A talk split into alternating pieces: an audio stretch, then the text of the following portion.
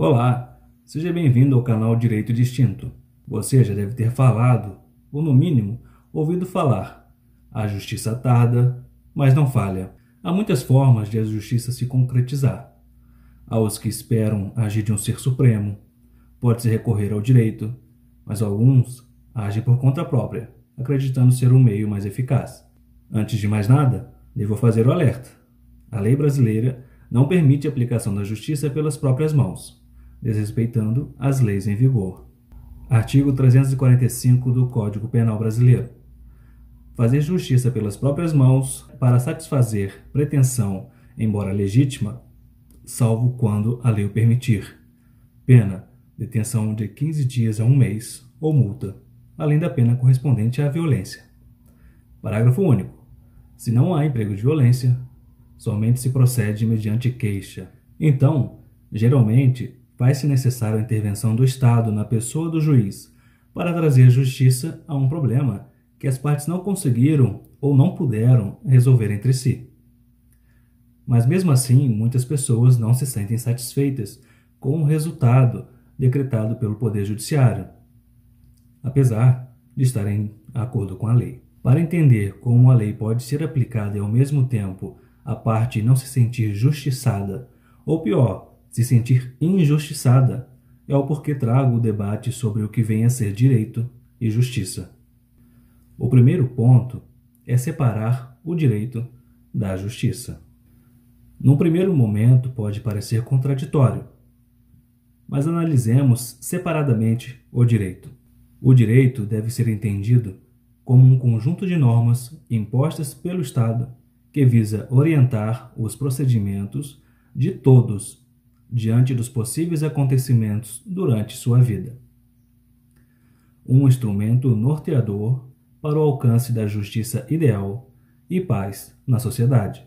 O órgão legislador olha para o passado e edita como regular e orientar a todos sobre como deve se comportar em uma eventual futura repetição daqueles acontecimentos, baseado num ideal de justiça.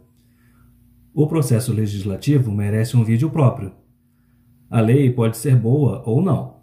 Somente será boa se for justa, ou pelo menos mais justa possível. Como assim? Em outro momento veremos a história das leis e suas origens, mas já houve leis impostas pela tradição do povo ou religião.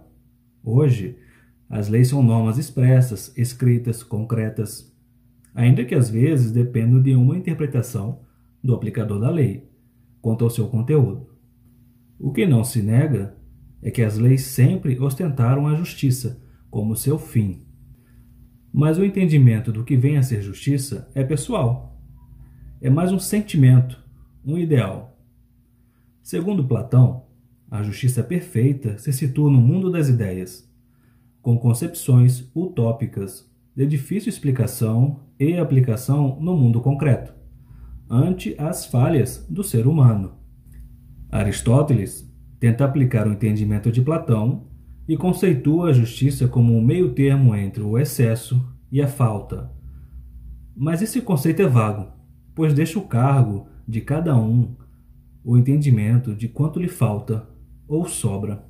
Ao aprofundar a explicação, Aristóteles divide a noção de justiça em total, que é representado pela intenção das leis, particular distributivo, semelhante à meritocracia, e o particular corretivo, que pretende o equilíbrio entre os iguais. Já Santo Agostinho entendeu que a justiça era humana ou divina, sendo a primeira falha e em constante aperfeiçoamento, enquanto a divina representa o mesmo que a justiça ideal de Platão ou a total de Aristóteles. E por fim, São Tomás de Aquino percebeu a justiça em si como uma atividade de razão do próprio indivíduo, para colocar em prática o hábito de diferenciar a cada um na medida adequada. Portanto, se alguém não consegue por si só alcançar essa percepção, depende de que um terceiro imponha esse meio termo. Ou seja, desde os pensadores mais conhecidos da antiguidade até os dias de hoje, não foi possível definir a justiça sem influência dos conceitos já estabelecidos, costumes e pensamentos dominantes de cada época. E mais, não foi possível definir a justiça sem a própria influência do pensador. Por isso, fica evidente que o entendimento do que vem ser justiça é pessoal. O que um entende por justo muitas vezes não coincide com o pensamento do outro, a depender dos valores, visão de mundo e princípios de cada um. Esse conflito, para entender o que é a justiça, se verifica no processo de criação das leis. Lembrando que o Estado somente pode aplicar a justiça de acordo com o previsto em lei.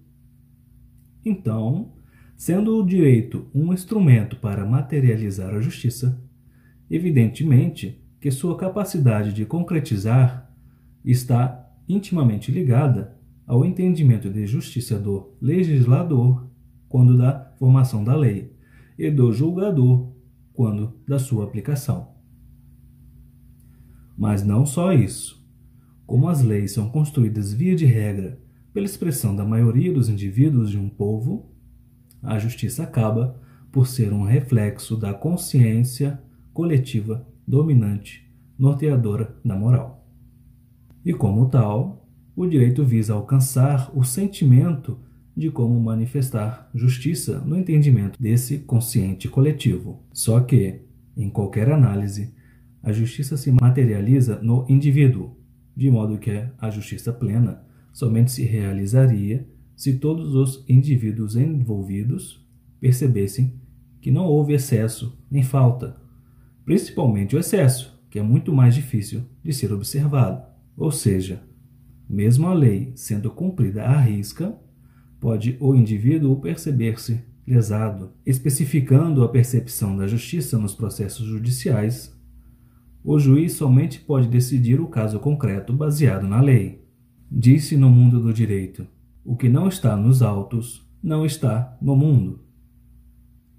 Isso significa que, apesar de o processo buscar a verdade real, para que o juiz possa decidir de forma mais justa, o juiz somente pode considerar como relevante para a tomada da decisão os elementos que se firmaram como prova dentro do processo, ou seja, mesmo que haja uma verdade sendo julgada, se ela não for provada, como poderá o juiz vir a conhecê-la?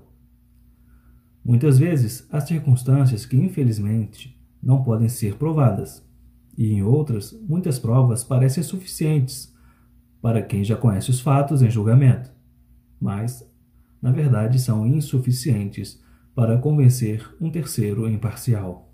Eventualmente, Há leis que pretendem interferir na realidade, afirmando determinada condição, até que se prove o contrário, como a mais famosa, presunção de inocência. E por toda essa dificuldade, uniformizar o que é justiça, a edição de leis justas e o cumprimento dessas leis baseadas apenas em provas, a justiça que se pretende alcançar muitas vezes fica distante da percepção de justiça que cada um desenvolveu ao longo da vida. Hoje o tema é um tanto filosófico, mas sempre é bom reavaliar os conceitos das palavras, para que não se perca o real significado. Um abraço e até mais.